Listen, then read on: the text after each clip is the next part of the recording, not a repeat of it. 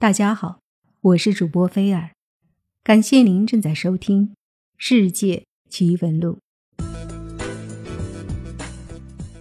世界奇闻录》已经走到了最后一集，非常非常感谢大家对这个专辑的支持。这个专辑从一九年七月开始到今天，有一直跟随而来的忠实的小伙伴们，有听一次。就转身离开的朋友，有听完了直接骂娘的，有的人喜欢，有的人反感，这是很正常的现象。无论是人也好，事物也好，都无法做到让每一个人满意和喜欢。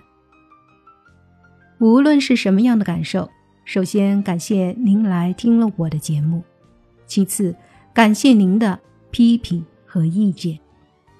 当然，有的人说话比较难听也没关系，这是性格使然。太难听的直接拉黑就好了嘛。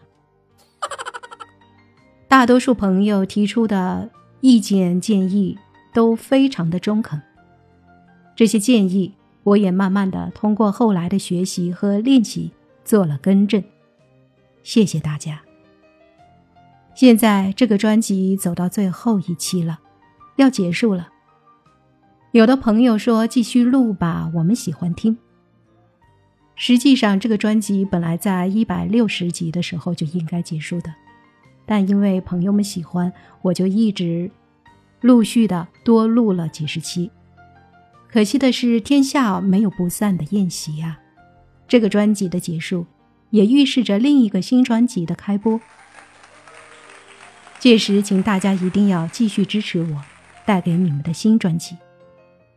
并且，请你们一定要关注我在喜马拉雅的账号“又见菲儿”。我一直在您的身边，在您想一个人静一静的时候，在您想入睡的时候，在您无聊的时候，在您烦躁的时候，您可以加入我的喜马拉雅朋友圈，来这里发帖撒欢儿。发发牢骚，抒发抒发感情，这样既可以收听我的专辑，收听我的身影，还可以在圈子里和我互动。当然，您也可以添加我的微信，在喜马拉雅我的主页上的简介里有联系方式。新专辑是一部叫做《鬼童》的恐怖悬疑灵异小说。这部专辑是在一些朋友问我。为什么不播小说的情况下诞生的？这个小说的内容就是一个普通的送外卖的小伙子，却有着不普通的经历，并且这经历恐怖而灵异。究竟是怎么样一种经历呢？请订阅这个专辑，收听精彩内容吧。